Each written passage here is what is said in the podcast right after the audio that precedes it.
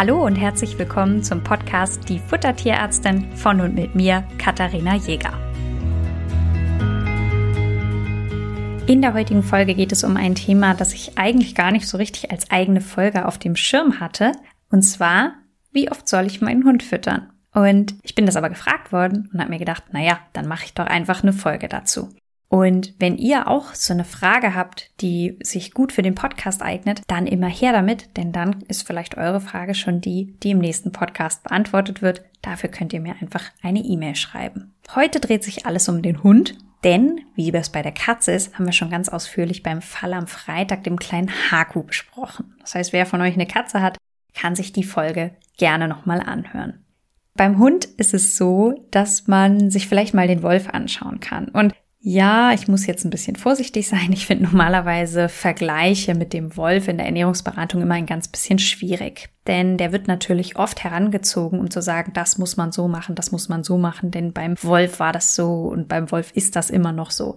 Und wenn ich mir unsere Haushunde so angucke, dann haben die nicht nur, wenn ich mir einige Rassen angucke, optisch nicht mehr so viel mit dem Wolf gemein, sondern auch in ihrem Verdauungssystem. Das heißt, manchmal sind diese Vergleiche einfach nicht so angebracht. Dazu kommen wir aber zu einem späteren Zeitpunkt nochmal ausführlich.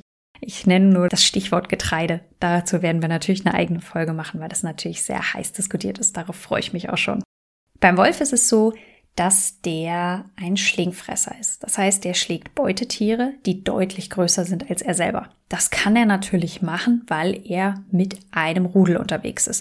Teilweise erlegen Wolfsrudel ganze Bisons. Ähm, und das bedeutet, dass natürlich, nachdem ein Tier erbeutet worden ist, auch eine sehr große Fleisch- oder Futtermenge zur Verfügung steht. Und dann wird reingehauen, was geht. Das heißt, dass der Wolf eine extrem große Menge in einer sehr kurzen Zeit sich einverleiben kann. Und zwar bis zu einem Viertel seines Körpergewichts kann der auf einmal fressen.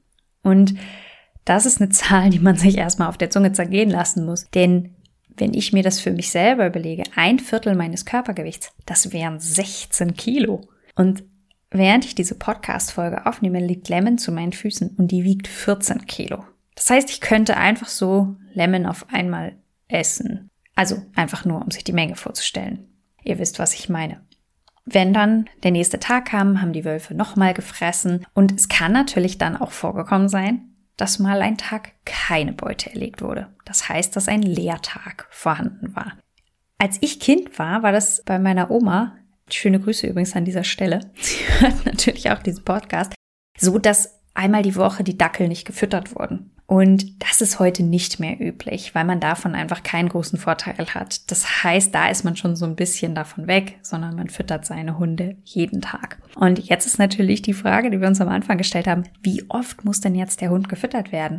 Theoretisch, alles, was euer Hund verträgt, ist erlaubt. Man kann seinen Hund auch nur einmal am Tag füttern. Man muss aber wissen, dass das diskutiert wird als Risikofaktor bei zum Beispiel Magendrehungen. Insbesondere wenn ihr einen Hund von einer tiefbrüstigen Rasse habt.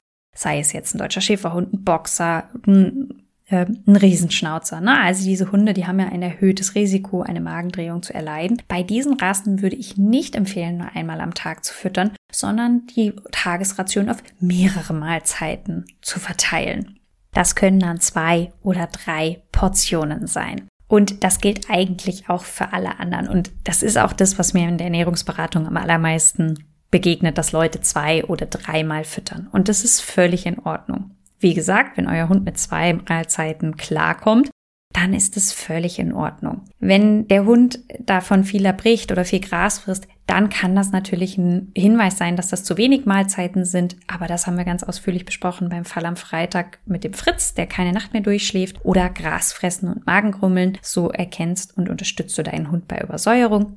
Da dürft ihr auch gerne nochmal reinhören. Wichtig ist natürlich auch, dass die Anzahl der Mahlzeiten in euren Alltag passt. Es kann ja sein, dass zwischendurch gar nicht die Möglichkeit besteht, den Hund zu füttern. Und dann passt das einfach so an, dass das für euch gut passt. Denn, und damit fasse ich das Ganze so ein bisschen zusammen, in dieser Frage gibt es nicht die eine richtige Lösung, sondern es gibt eine Empfehlung, zwei bis dreimal und dann seid ihr eigentlich auf einem ganz guten Weg. Übrigens ist es so, dass es nur einen Fall gibt, indem ein Hund teilweise nicht mehr die Ration fressen kann, die er bräuchte, um seinen Energiebedarf zu decken. Und das ist ausschließlich bei einer Hündin, die entweder gerade trächtig ist oder säugt, weil die so viel Energie braucht und gerade wenn sie trächtig ist, natürlich die Welpen einen gewissen Anteil im Bauch wegnehmen. Und dann kann es manchmal sein, dass für den Magen nicht genug Platz ist und dass diese Hunde tatsächlich es nicht schaffen,